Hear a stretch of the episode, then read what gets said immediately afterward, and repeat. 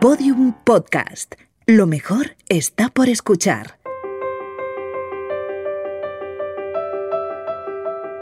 Los Búfalos Nocturnos, un podcast de Podium en colaboración con Babelia y la sección de cultura del país.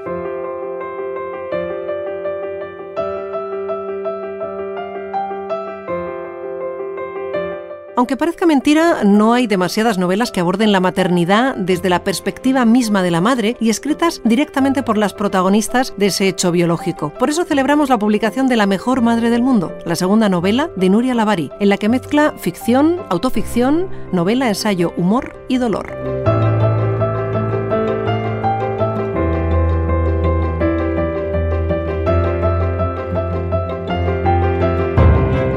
Durante milenios el cuerpo de las mujeres ha sido la única manera absolutamente mágica e inexplicable de generar vida humana, ¿no? Sin embargo, ahora, claro, está la ciencia, parece que las madres, eh, bueno, son necesarias relativamente, dos hombres pueden tener hijos según de qué manera, los óvulos se donan también, ha habido una revolución en esto tan reciente, creo que le falta reflexión, pensamiento, le faltan ideas y le sobra ideología a todo este tema.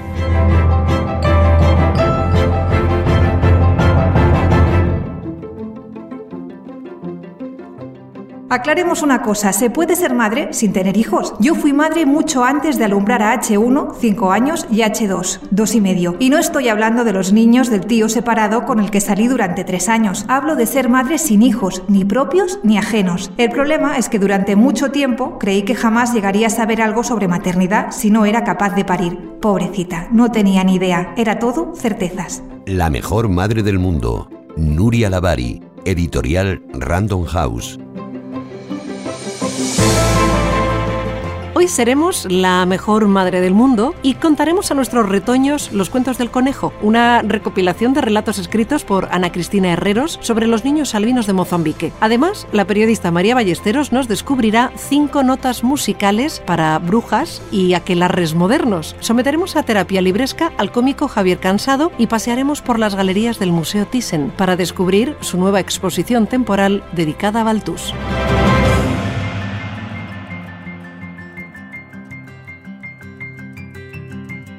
Cuando te quedas embarazada, todo el mundo te explica exactamente lo mismo, que no se puede explicar con palabras lo que estás a punto de sentir y descubrir, que lo entenderás todo cuando seas madre, pero lo que no se puede decir con palabras se explica sin ellas. Las mentiras son serpientes, silenciosas, y la maternidad es un cuchillo sin empuñadura, imposible agarrarlo sin clavártelo.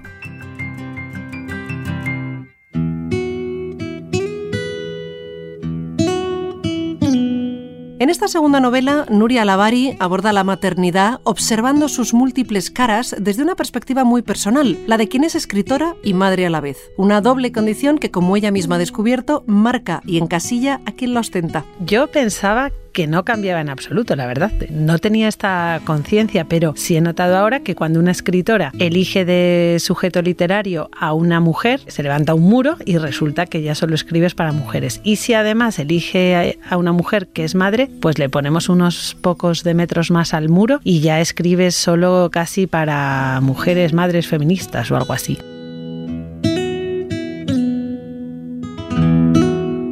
Nuria Lavari rechaza esa idea. La mejor madre del mundo es un libro escrito por una mujer que además es madre, pero ni es una novela para mujeres ni tampoco para madres. Me encantaría que este libro fuera como, por ejemplo, mi libro anterior, que tenía de protagonista a un varón de 46 un poco yuppie. Nadie me preguntó si era para chicas y quisiera que no me hicieran esta pregunta tampoco por poner a una madre de protagonista.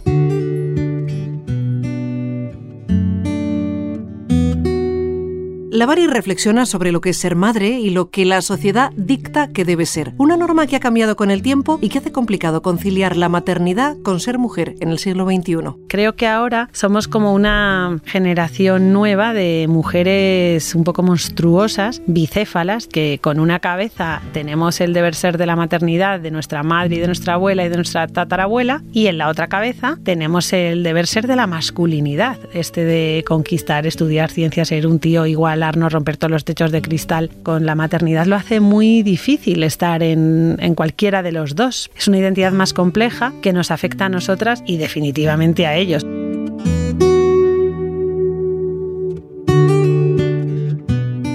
El prisma de la maternidad, Nuria Lavari se va deteniendo en cada una de sus múltiples caras y analiza fenómenos nuevos como la gestación subrogada y sus consecuencias. ¿Quién es tu madre? Lo determina hasta ahora y desde siempre la mujer que te ha parido. Tú puedes ponerte el óvulo de otra mujer, tener un hijo y ese hijo va a ser, va a ser tuyo por filiación. Y al ser tuyo tiene unas consecuencias de herencia y unas consecuencias legales y unos derechos. Estamos pensando esto desde unos lugares gratuitos, baratos y responsables desde tantos puntos de vista.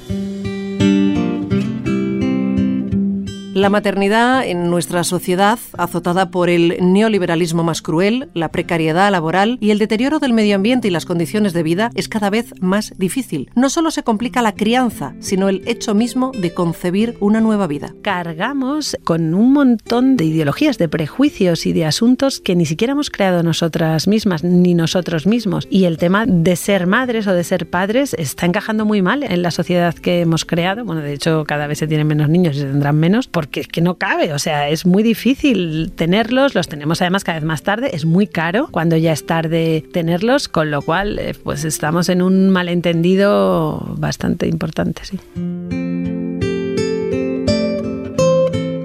En La mejor madre del mundo y en general en la incipiente obra de Nuria Lavari pueden rastrearse múltiples influencias. Ella misma reconoce un buen puñado. Un montón, Grace Pelly, Ursula K. Le muchas americanas, porque yo he leído mucho minimalismo americano y hubo un día en el parque que yo decía, madre mía, todas las madres con las que eh, me entiendo están muertas y vivieron en América. Ahí dije, bueno, quizás sea el momento de empezar a escribir un libro. Y a partir de ahí es verdad que empecé a hacer amigas vivas, maravillosas. Lara Moreno, por ejemplo, Rosa Montero me acompañó mucho también en, en, la escritura de este libro. Elvira Lindo en su momento, sin conocernos, también me dio alguna frase ahí que aparece en la novela.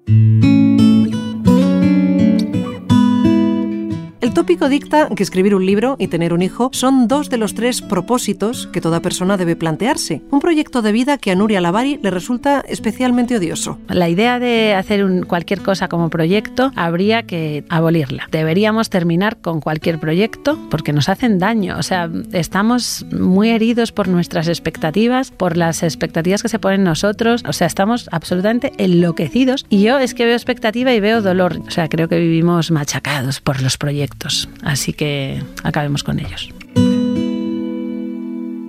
Nuestro concepto de maternidad se levanta sobre tópicos y mitos. Estos conforman una idea casi petrificada que arrastramos desde hace miles de años y que adaptamos de mala manera a los tiempos modernos. Un concepto que debemos revisar y actualizar, como en la manida idea del cuarto propio de Virginia Woolf, que Nuria Lavari propone desechar por haber sido tan manoseada. Respecto de la frase del cuarto propio de Virginia, ya hay que acabar con ella. Fuera las paredes del dichoso cuarto, yo no quiero un cuarto para mí sola, quiero un mundo para todos. Y este libro además, que lo he escrito en bares, pensaba que te den Virginia, ¿sabes? Fenomenal en tu momento y que tenías una casa pagada y el cuarto. Pero vamos, que no, que chao al cuarto. Entiendo el cuarto, ¿vale? Pero que cualquier frase que se repite machaconamente hasta que pierde su sentido, creo que la tiramos y hacemos otra.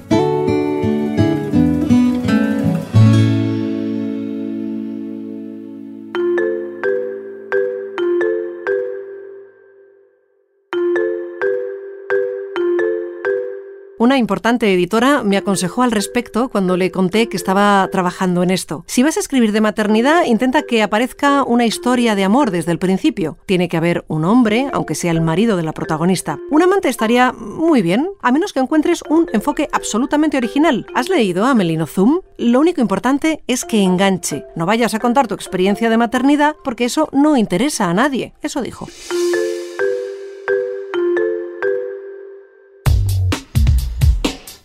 No puedo ser la mejor madre del mundo, pero sí que soy la mejor biblioterapeuta, accediendo. Paciente Javier Cansado, accediendo al cuestionario. Presta los libros. Jamás. No presto los libros nunca. Si acaso los regalo, pero prestarlos jamás. Los subraya. No, no, no, no. Para mí es un templo. No los toco jamás. No toco nada ni nada. Tal cual está el libro, no, jamás, nunca. No me lo creo. Ni cuando estaba estudiante los libros de texto, jamás, nunca, nunca. ¿Qué autor le aficionó a la lectura? Empecé a leer, bueno, es que vas a flipar. Yo empecé a leer eh, la, las obras de Benavente. Pues sí, lo flipo. Estaban en casa de mi abuelo abuelo, las obras de Benavente un verano, tendría pues ocho años, fíjate qué lectura. ¿Cuáles leyó los primeros? Aparte de cuentecito y tal, fue La Malquerida, Los intereses creados, esas cosas. Teatro de Benavente, imagínate qué background. Es usted muy raro. Hablando de rarezas, dígame un sitio extraño donde ha leído. Quizá en, en un acantilado en Portugal, en el Cabo da Roca, el punto más occidental del continente europeo. ¿Y qué leyó allí? Fuimos a leer ahí un libro de poesía de Cavafis. ¿Usa marcapáginas? Sí, sí, me niego a utilizar las solapas del libro y tal, utilizo un marcapáginas Fin del cuestionario. Aprovechemos para hacer un crossover podcastero. Si me deja participar en Aquí hay dragones, seré madre de dragones, Danereis de la biblioterapia, la que no arde, rompedora de cadenas, Calisi de los Tokraki, reina de los ándalos y los primeros hombres y señora de los siete podcasts. Vamos, más títulos que la duquesa de Alba. Ser madre es imitar a otra mujer. De eso me di cuenta pronto. Lo que pasa es que no sabía quién era a la que debía imitar. Lo primero que me dije, mucho antes de parir, fue lo que nos decimos todas. Yo no seré como mi madre. Y después voy a romper la pana, mi hijo llevará falda, mi hija nunca obedecerá a un hombre, voy a criar a una persona feliz, porque voy a ser una madre diferente. Cinco notas sobre brujas y aquelarres con María Ballesteros.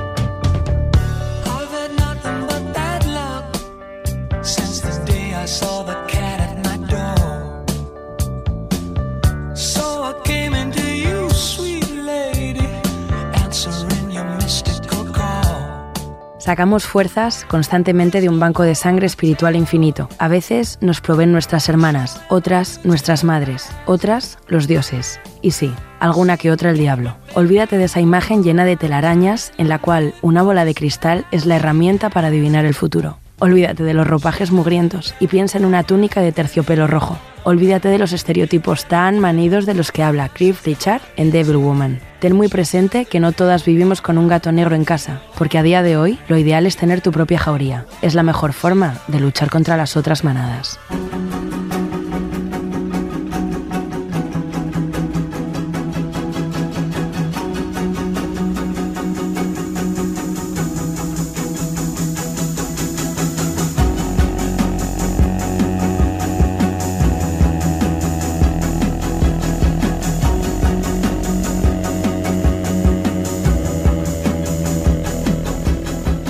Recuerda siempre que antes de tu dolor y tu dicha existieron otros. Acuérdate de las 19 mujeres que fueron quemadas en la aldea de Salem a finales del siglo XVII por culpa de esa corriente engolfada de puritanismo llamada macarcismo. Una época en la que, por cierto, se ambienta siempre bruja, la nueva serie de Netflix en la que a pesar de todo y sobre todo, el amor vuelve a ser el hilo argumental de la historia. Pero un momento, no solo de amor vive el hombre, en realidad es de odio y envidia de lo que se alimenta cualquier alma vacía que busca disimular sus carencias y hacer crecer sus revanchas. Porque no hay nada mejor que una bruja enamorada, ni nada más peligroso que el despecho de un mortal herido.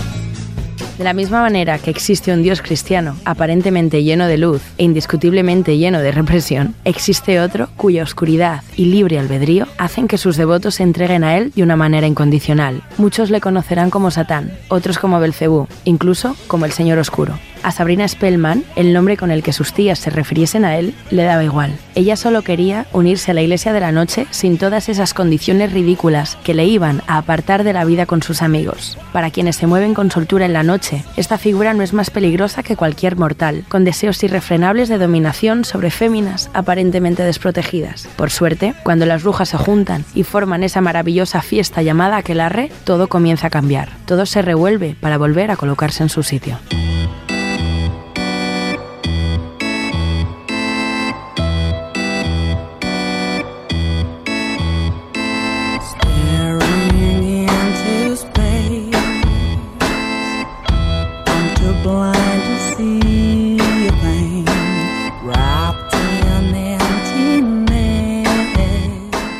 Resulta inevitable no aferrarse a todas esas cosas que a una le hacen sentirse mejor. Por muy místico que pueda parecer, la comunión con la naturaleza y los elementos resultan fundamentales para vivir. Quemar el miedo, esa bocanada de escoria impredecible que destruye y asombra, hay que invocar al fuego. No hay mejor protección que una llama, no hay mejor protección que el amor, no hay mejor protección que la valentía, no hay peor destino que la traición.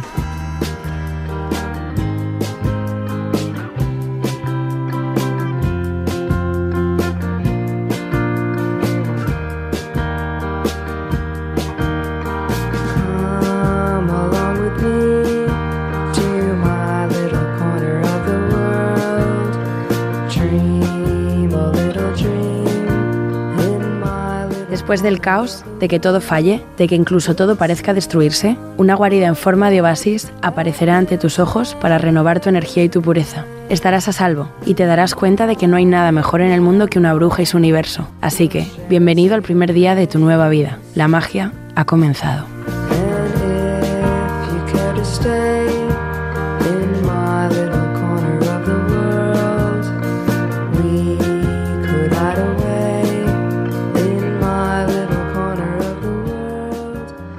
Bola de Sebo fue el primer relato que leí de Maupassant y lo amé. Bola de Sebo, protagonista del cuento, es una prostituta que demuestra en plena ocupación de Francia en la guerra franco-prusiana cómo los que parecen socialmente más bajos son los que tienen mayor moralidad. Está claro que en lo más bajo habrá siempre una mujer. Amigo Maupassant, la raíz es subterránea.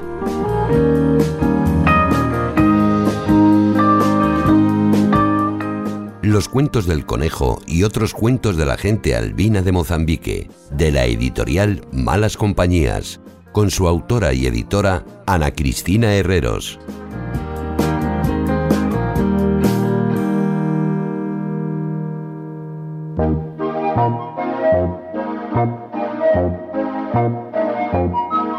Me llamo Ana Cristina Herreros y soy narradora, soy escritora y soy editora. Libros de las malas compañías surge en el año 2014, pero la veníamos soñando desde el 2012. Y es que en el 2012 me dieron un premio internacional, la Fundación Dieta Mediterránea, que compartí con Michelle Obama, por un libro que se llama Cuentos del Mediterráneo. Y ese año me descatalogan el libro y me piden que firme la destrucción. Y dije, lo siento, pero no voy a firmar. Y entonces me dieron todos los libros que no se habían vendido y con esos libros empecé a regalar, a donar y vendí alguno. Y con la venta de esos libros me fui a montar una biblioteca a Senegal. Y compré libros en francés y cuando llegué a la biblioteca me di cuenta de que no había comprado libros para los niños. Así que pensé que algo teníamos que prestar en aquella biblioteca. Y como no teníamos libros, pero sí teníamos abuelos, me fui a escuchar a los abuelos. Recogí un montón de cuentos, el bibliotecario me los tradujo al francés y yo hice una lista con los abuelos y los cuentos que contaban esos abuelos y los jueves los niños venían a escuchar un cuento. Y así recogiendo cuentos, al año siguiente volví con un ilustrador, Daniel Tornero, ilustró con los niños y las niñas de la biblioteca de Osui y con todas esas ilustraciones hicimos el primero de nuestra colección serie negra que se llama El dragón que se comió el sol y otros cuentos de la Baja Casamance. Vendemos el libro y con el dinero de la venta, el porcentaje que se destina a autoría se va a la biblioteca porque consideramos que el pueblo es el autor. Nos dijeron que apoyáramos en la enseñanza del español. Tienen mucho interés por nuestro idioma, pero leen un solo libro, El Lazarillo de Tormes. Y además estamos alfabetizando a las mujeres y tenemos tres grupos de mujeres que han aprendido a leer y escribir y un grupo de mujeres que se están preparando para el examen que las habilita como poseedoras del título de primaria.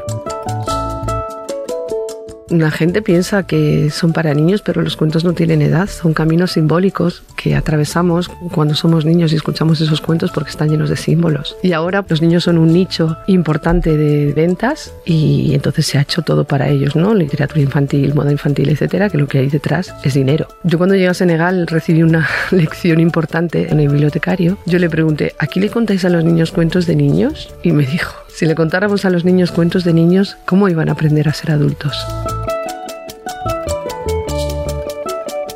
Libros de las malas compañías surge con esta voluntad de dar voz a colectivos que no la tienen y de visibilizar situaciones. Tenemos tres colecciones. Una es la serie negra, donde trabajamos en África, escuchamos a la gente, ilustramos con los niños las niñas, hacemos libros y luego revertimos ese dinero en un proyecto allí. Pero tenemos una colección que se llama Cuentos Antiguos, que son cuentos tradicionales, pero versiones o recopilatorios de cuentos recogidos en 1840, como los cuentos noruegos. También tenemos otra colección que se llama La gente también cuenta, que es un premio de álbum ilustrado y el primero fue La gente con autismo también cuenta. Y el libro ganador es de Charopita, ilustrado por Lidia Sarria y se llama La carrera. Y el año pasado hicimos la convocatoria con el tema La gente sin hogar también cuenta y se presentó La gente sin hogar y han ganado el premio obviamente y estamos haciendo un libro con ellos. Están ilustrando y contando qué es un hogar para la gente que no lo tiene. Y vamos a hacer un libro precioso. No hay cuentos albinos, lo mismo que no hay cuentos alemanes o cuentos polacos o cuentos rusos, los cuentos son iguales en todo el mundo, pues lo mismo pasa con los albinos. Los cuentos que cuenta un albino son los cuentos que contaría cualquier niño en Mozambique. Y ese es el valor del libro, que ellos tienen la misma literatura que el resto de las personas de Mozambique porque también son personas y eso es lo que queremos visibilizar. Daniel Tornero viajó conmigo a Mozambique y primero recogimos los cuentos, escuchamos, hicimos talleres de ilustración, pensamos en patrones cromáticos para trabajar los libros. Daniel tuvo la brillante idea de recoger cartón de la calle, lo pintamos de blanco con los niños albinos y nos pusimos a hacer las ilustraciones. Entonces hicimos talleres de ilustración que eran, bueno, las fotografías son increíbles porque son 30, 40 niños albinos, blancos, blancos, blancos, albinos africanos y ellos hicieron todos los dibujos que ilustran el libro. También trabajamos con los niños de la calle que vienen a, una, a un lugar que se llama Jacumana y reciben leche en polvo con agua y pan por las mañanas. A veces es la única comida que hacen imprimimos en papel FSC, que no deforesta la selva amazónica, sino que tala selectivamente el bosque boreal, porque creemos que es muy importante el cuidado del medio ambiente y el cuidado de las personas. Y no creemos en estructuras de abuso ni en estructuras que dañan a la gente. De hecho, vendemos en pequeñas librerías, vendemos online, pero no vendemos en grandes superficies.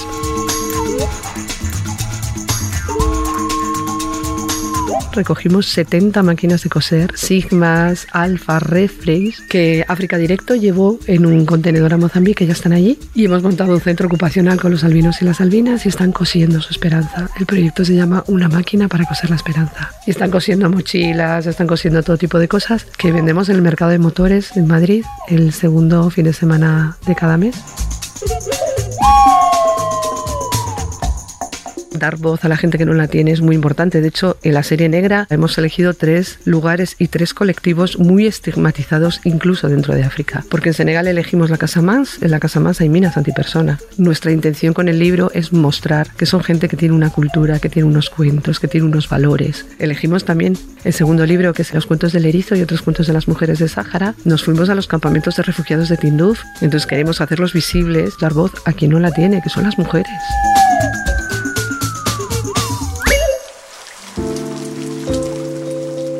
Es uno de esos días lluviosos en los que no hay nada que hacer. Uno de esos días en los que yo hubiera sugerido ir al zoo, al cine, de compras, a una exposición.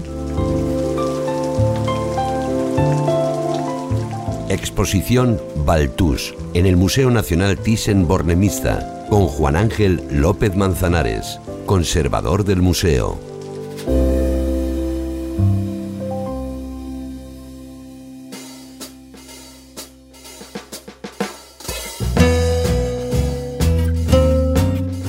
Buenas. En realidad yo no debería estar aquí. Es mi día libre y estaba en el supermercado, pero me han llamado de forma urgente para cubrir la exposición sobre Baltus que organiza el Museo Thyssen de Madrid. Y aquí me tienen, con el carrito de la compra.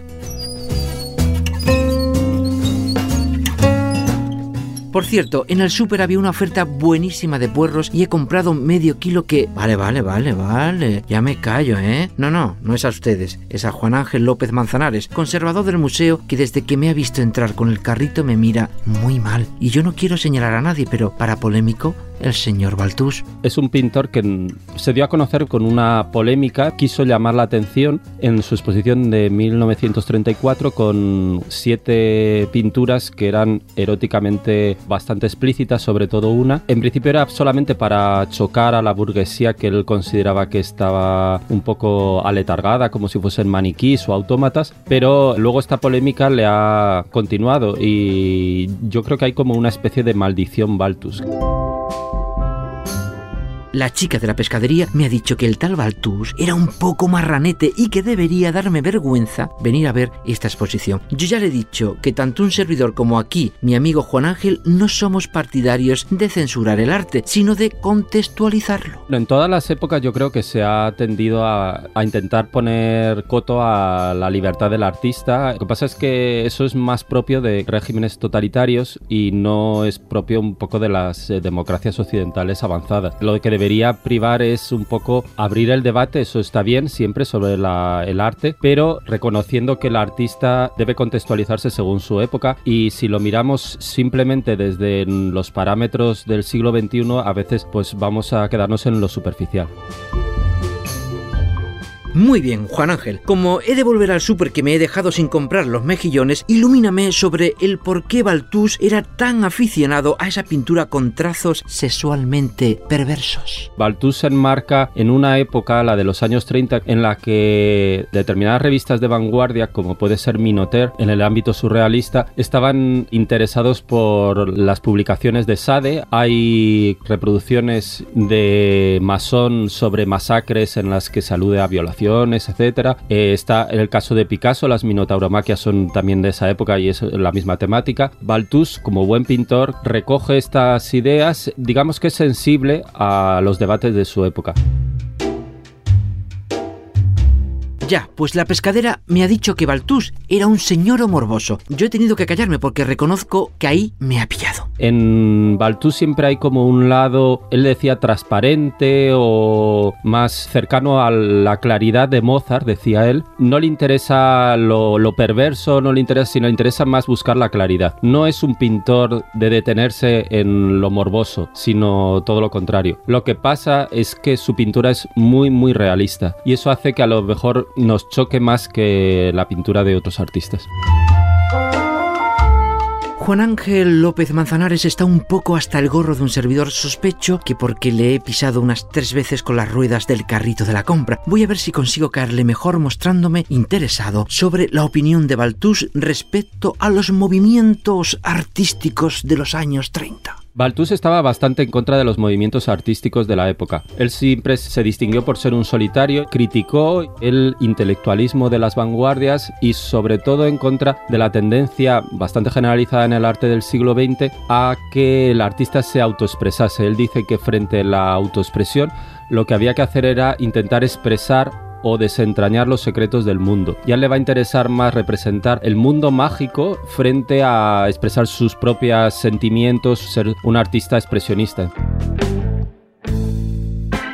No sé, yo lo que veo en los cuadros de este señor es cierta teatralidad, como si todos fueran escenografías, escenas congeladas. ¿Me equivoco, Juan Ángel? Tuvo mucha relación con el teatro de la crueldad de Antonin Artaud, un teatro que quería representar las pasiones más bajas del hombre, las pasiones más primarias del hombre, un poco para chocar la- al espectador y sacarlo de su letargo, sacarlo también de su conformismo, de su apatía. Y en los cuadros de Balthus sí que hay la apariencia de una escena teatral, como si nosotros hubiésemos sido invitados a un drama doméstico que estamos viendo. He de confesar que no solo la pescadera me ha advertido de lo polémico que es Baltus. La cajera, que estudió historia del arte, me ha dicho que este señor era muy aficionado a pintar niños y adolescentes, algunos ligeritos de ropa y en situaciones un poco delicadas. Rilke le aconsejó que profundizase en el espacio que queda entre el momento en el que acaba un día y el momento en el que empieza el siguiente. Para Rilke era el espacio de la creación, es espacio del mundo mágico, del mundo de las maravillas, también de Alicia. Ese es el mundo también de los niños, por eso la infancia yo creo que para Baltus es un periodo especialmente importante, porque es ese periodo en el que todavía no hay conciencia de separación de- del mundo y en la que todo es posible porque todas las puertas están abiertas. Acabo de darme cuenta de que se me ha roto la media docena de huevos que compré y el carrito va chorreando, Clara. Espero que Juan Ángel no se dé cuenta. Voy a, preguntarle algo. Rápido piensa. Ah, ya, Juan Ángel. ¿Tú, ¿Tú qué crees que le va a sorprender más al público que venga a ver la exposición? Lo primero que le va a chocar a, la gente es la gran maestría de Balthus como pintor. Se detenía muchísimo en sus obras, a veces las pintaba durante varios años, cuatro cinco años. Hay una que es La calle, que viene del MoMA, la primera vez que se muestra en España, y la estructura está realizada a base de triángulos isósceles que los ángulos son de 36 grados o múltiplos, y está todo el cuadro triangulado a base de esta especie de traba geométrica. Parece que no se ha dado cuenta de que estoy dejando perdido el suelo de la exposición. A ver, si me centro, que, que hoy estoy muy disperso. Antes de marcharme, Juan Ángel, háblame sobre la selección de las obras. ¿Con qué criterios las habéis escogido? No hemos primado tanto la diversidad, porque por ejemplo no hay dibujos, que son unas obras verdaderamente excepcionales también, sino solamente óleos y son 47 de sus obras maestras. En concreto hemos intentado traer las obras más conocidas y están dispuestas de manera cronológica, de forma que se puedan entender bien cómo avanzó su estilo a lo largo de los años. Bueno, pues ya que me he venido con el carrito, voy a comprar el catálogo en la tienda del museo y así le enseño a la cajera los cuadros que más me han gustado. Oiga, señora, no pisa ahí, ¿no ve? Que es huevo, que resbala.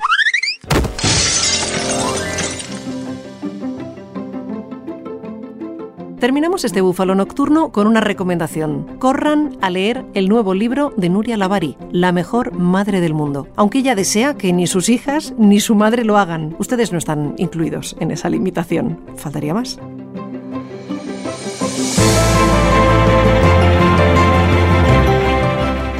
Lo pensaba y deseaba que no lo leyeran jamás, ni mis hijas ni mi madre. Sobre todo porque por mucho que le explique a mi madre que, a ver, que sí, que nace de la experiencia, pero que es un libro expresionista y que es como ponerse a buscar a las señoritas de Aviñón en el cuadro de Picasso, que no estoy yo ahí, o sea que estoy, pero ya no, no lo va a entender, ¿vale? Y mis hijas creo que podré evitarlo, o sea que los destruiré todos, los esconderé, para entonces ya no habrá ni libros de papel, que puedo evitar que lo lean, la verdad.